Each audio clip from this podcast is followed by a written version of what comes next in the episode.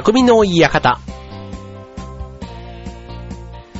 はい、今週も始まりました、匠の館。パーソナリティの川崎匠です。超愛表 .com の協力でオンエアしております。はい、えっ、と、台風8号がね、えー接近しております。ね、えっ、と、皆さん、本当にあの、この週末にかけて、ね、まだ平日ですから当然学校や会社、ね、いろいろ出かける用事があると思いますけども、ね、ちょっとあのー結構史上最大というか、ね、えっと、過去最大級みたいな、ね、結構もう沖縄の方からも非常にこう、ちょっと怖い、ね、強風とか、雨だけじゃなくてね、風も強いということでね、まあいろいろちょっと備えると言いつつも、なるべく出かける予定がなければね、家にいた方がいいんじゃないかなと思う、そんな週末にかけての天気ですけども、はい、皆さんいかがお過ごしでしょうか。ね、えっと、台風ってね、えっと、この辺の太平洋で発生してるやつは、まあ、ざっくり言うと台風。で、えっと、カリブ海で発生してるやつは、えっと、ハリケーン。で、インド洋で発生してたら、サイクロンみたいなね、同じ台風でも、まあ、えっと、発生する場所によって名前が違ったり、うん。あとね、台風ってね、あの、日本だと結構台風何号、今回だったら8号とかね、ついてますけども、えっと、気象庁のホームページを見てみると、なんと、1番から140番まで、ね、台風にはそれぞれ名前がついているんですね。だから今回の8号も名前が実はあるんですけども、これね、興味があればちょっと調べていただければと思うんですが、全部カタカナ名で、いろんな国が、えっと、つけてるんですよ。だから日本も、天秤っていう名前をつけてたりだとか、あと、なんだ、いろんなね、あの星座の名前、鳩とか、うん、なんかそういうのをね、台風の名前を、どういう順番でかわからないんですけども、えっと、その140件のうち何件ぐらいだろう ?8、8件ぐらい日本がつけたやつもあるのかな？なんかそんな感じでね、えっと、まあ、国だけじゃなくて、そういうマカオとか、ああいう地域もね、えっと、台風の命名に一役買ってるということでね、はい、興味があれば調べていただければと思います。はい、ということで、えっと、まあ、今日はそうすると台風の話かと言いたくなるんですけども、あの、まあ、全然話が変わりましてですね、えっと、なんか、こう、地域からの助成金とかってあるじゃないですか。うん、例えば、あの、少子化対策で言ったら、子供3人目からだったら、自治体がいくら助成しますとか、うん。まあ、それがね、会社とかでも結構ありますよね。えっと、3人目の子供には100万円みたいな会社もあったりとか、うん。なんかそういうね、えっと、子育てを支援するような、そういう仕組みがあったりしますけども、えっと、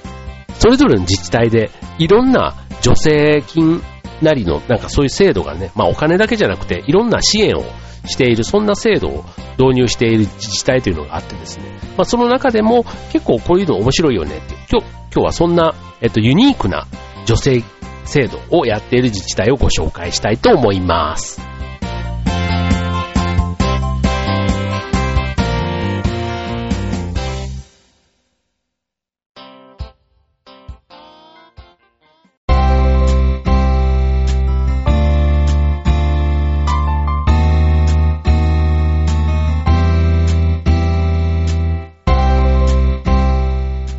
はい。えっと、ユニークな、えー、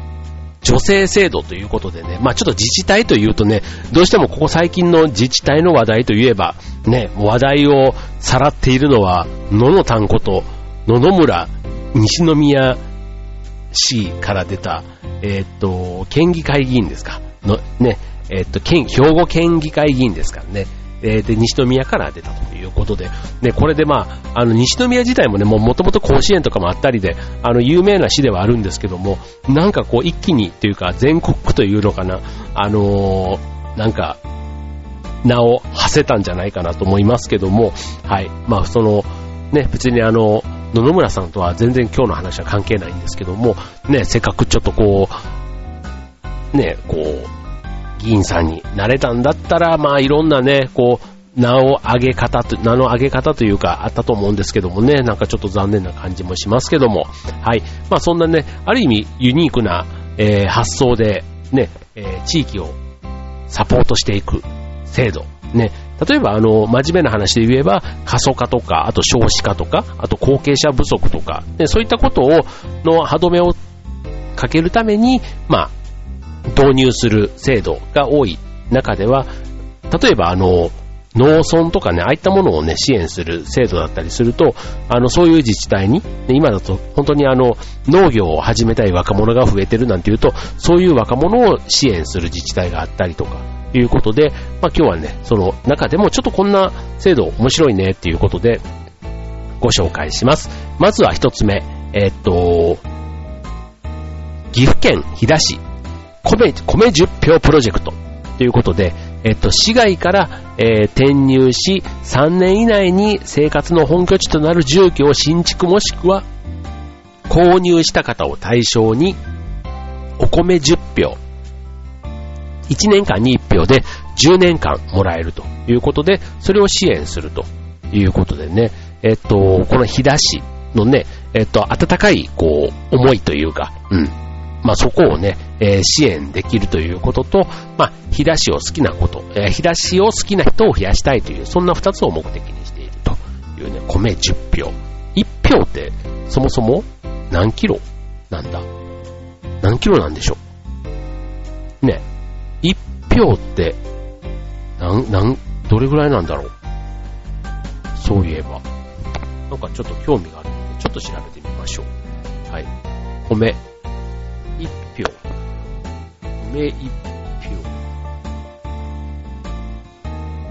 米1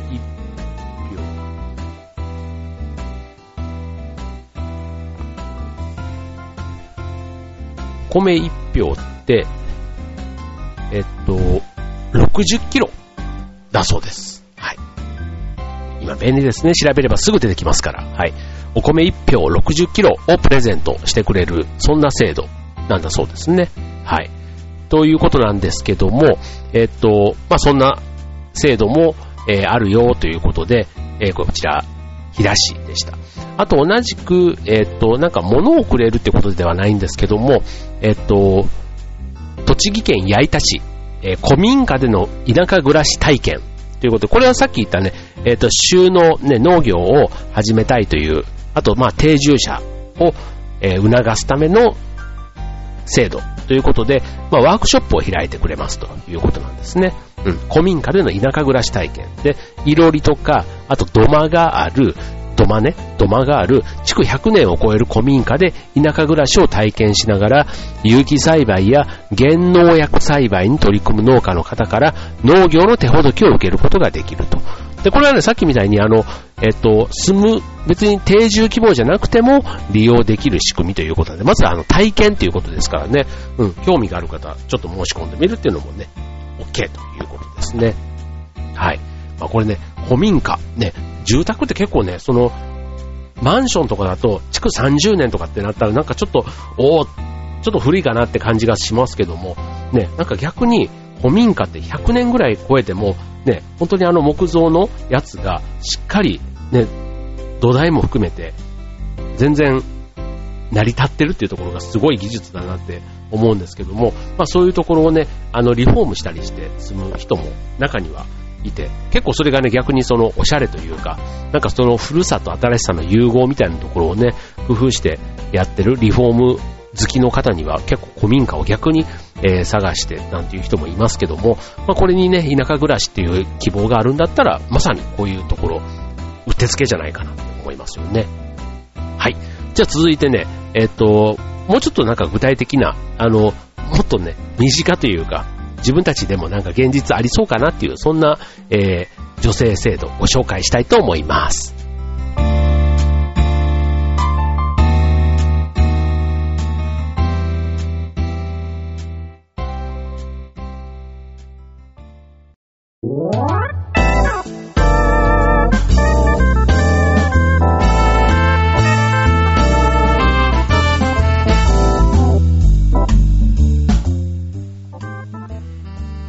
えっ、と、では続いては、えっ、と、こちらは、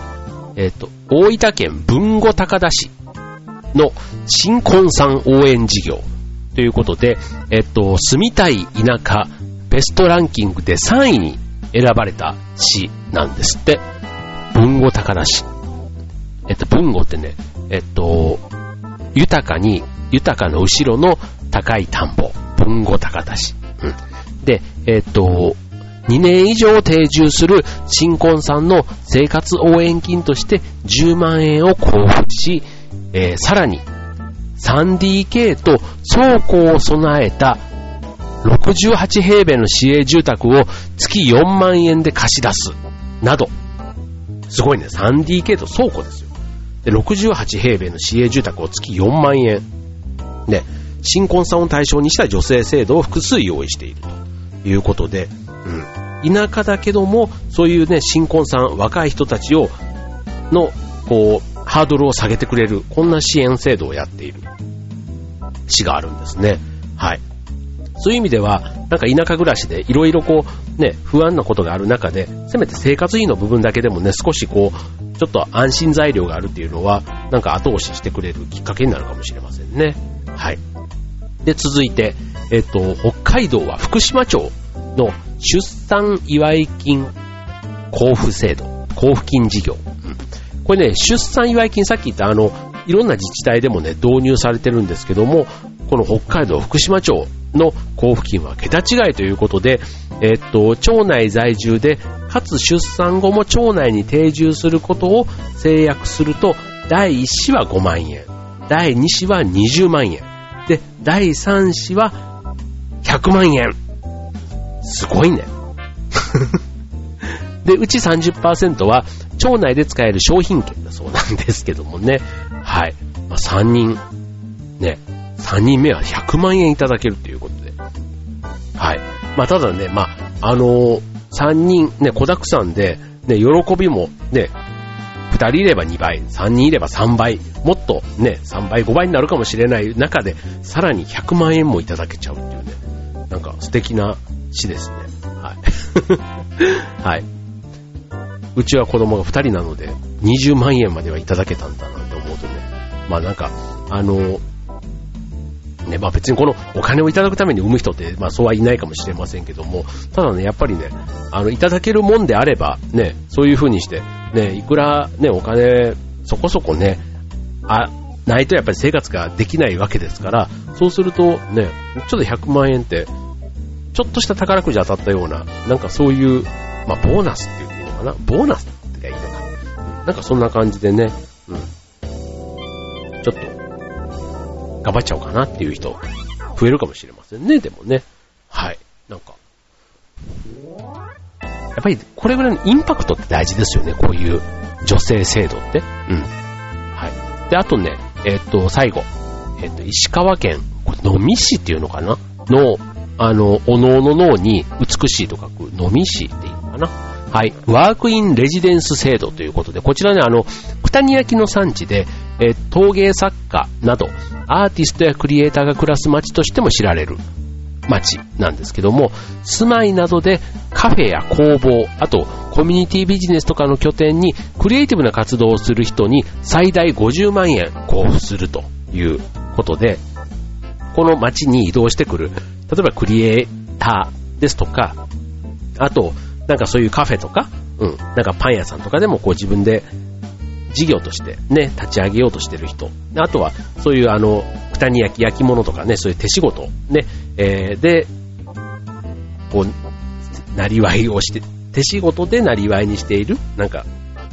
職人さんだとか、うん。そういった方々がまあ対象になっているということで、まあ地元でね、そういうクリエイティブな、あの、もともと、そういうことで有名になっている街をさらにね、活性化させようということで支援している、そんな制度なんだそうですよ。はい。まあ、いろんなね、またこれ以外にもね、他にもたくさんなんかあの、女性制度あるみたいですけども、意外と自分の住んでいる街、県とかね、そういうところでもね、よく調べてみたらね、なんかいろいろあるみたいなんですね。僕もね、これあの、市役所とかに時々こう、出入りしたりすると、あの、こんなのが今実は受付があってとか、あの、例えば夏に向けてで言うと、あの市が、えっと、ゴーヤの苗を配布していったりするんですね。うん。そう、そんなの知らなかったよって話なんですけど、で、ゴーヤの苗も普通に買えばね、1個200円ぐらいするんですよ。あの、普通のホームセンターとかで買うとね。うん、そういったものをね、あの、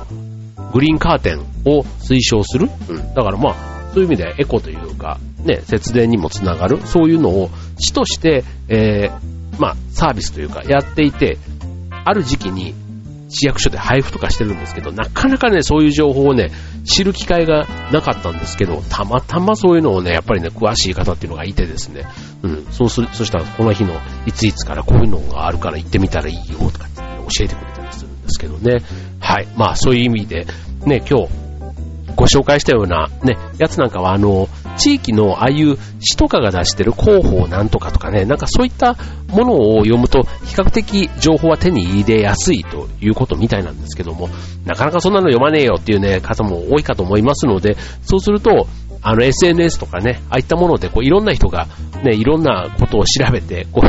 言ってくれる本当に便利な時代ですから、うん、そういったところからね、お得な情報みたいな切り口で、うん、調べてみるといいのかもしれませんね。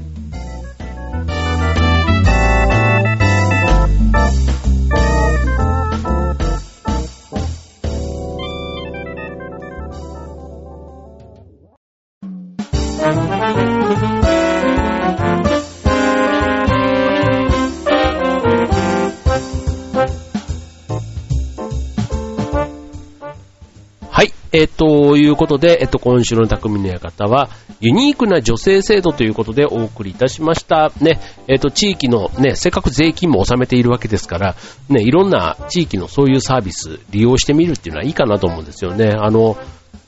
例えば公民館とかね、近くにある方、ね、僕ね、公民館、本当に劇団の稽古でいつもお世話になっているので、それは自分の住んでいる市の公民館ではないんですけども、本当ね、公民館があって、その公民館はあの図書館もね、ちっちゃな図書館なんですけども、図書館も併設していたりするので、本当ね、家の近所にあるんだったら、ね、家でこう冷暖房を使って一日ね、いるよりも、ちょっとね、えー、出歩くがてらというか、公民館とか利用してみるので絶対いいなっていつも思うんですけど、次ね、引っ越すんだったら絶対公民館か図書館が近くにある街がいいななんて個人的には思うんですけども、はい。まあそんなね、えっと、ところに行くと、まあそういう地域のね、えっと行政がやってくれている、そんないろんなサービスに触れる機会ってきっと増えるはずなので、まあそういったね、女性制度もう、もし自分にぴったり合う制度があるんだったらね、ぜひこう、受けてみるというか、ね、まあ、いろんな審査もあったりするみたいですけども、ね、なんかチャレンジしてみてもいいんじゃないかなって思いますよね。はい。ということで、えっと、あとは、なんだ、あ、そうだ、もうすぐワールドカップも終わりですね。で、ワールドカップもね、ベスト4で、えっと、ブラジル、ドイツ戦がね、ちょっと、すごいびっくりするような結果でしたけども、えっと、ね、もうすぐ、ちょっと日本がね、やっぱり残ってないのが、こう、いまいちこう、急にワールドカップ熱が収まっちゃったなっていう感じもありますけども、はい。まあ、ちょっとね、ワールドカップ4年に1回、ね、えー、っと、最後ね、えー、あとはどこだ？オランダと、えっと、アルゼンチンか。ね、ですね。はい。どちらが勝ち上がってくるか。ね。えっと、まあ、ヨーロッパ同士でね、ドイツとオランダになるかもしれないですけども、ね、個人的にはね、えー、メッシ選手のいるアルゼンチンを応援しておりますので、はい。ちょっと、結果を、ね、ちょっとドキドキしますけど。いや、ここまでやっぱり勝ち上がってくると、なんか日本以外のチームもね、それぞれ、やっぱりこう、スター選手というか、ね、見どころ満載かなっていうふうに思うんですけどね。今回でもあの、そんなにこう、夜中、徹夜とかするような、そんな勢いで見なくていいワールドカップなんで、ついついね、なんかあの、普通の時間にというか、ニュースを見るような時間帯とかに、こう、やってたりするんで、こう、見てしまうところがありますけども、ね、まもなく、えー、ワールドカップも決勝戦、ね、えっと、来週かな？ね、ありますよね。はい、えー、楽しみにしていたいと思います。はい、ということで、あの、今日冒頭でお送りしましたが、ね、台風接近しています。ね、ほんとね、あの、不用意に出歩いて怪我なんかしたらね、ほんともったいない話ですから、ね、まあちょっと必要最低限の外出に留めていただいて、ね、えっ、と、週末はね、またね、えっ、と、一点、非常に暑い、もう夏直前っていう、そんな天候になるという話ですので、はい。まあちょっとね、この週末、なんとか、ね、怪我なしで乗り切ってもらえればと思います。ということで今週の匠の方はここまで。バイバーイ。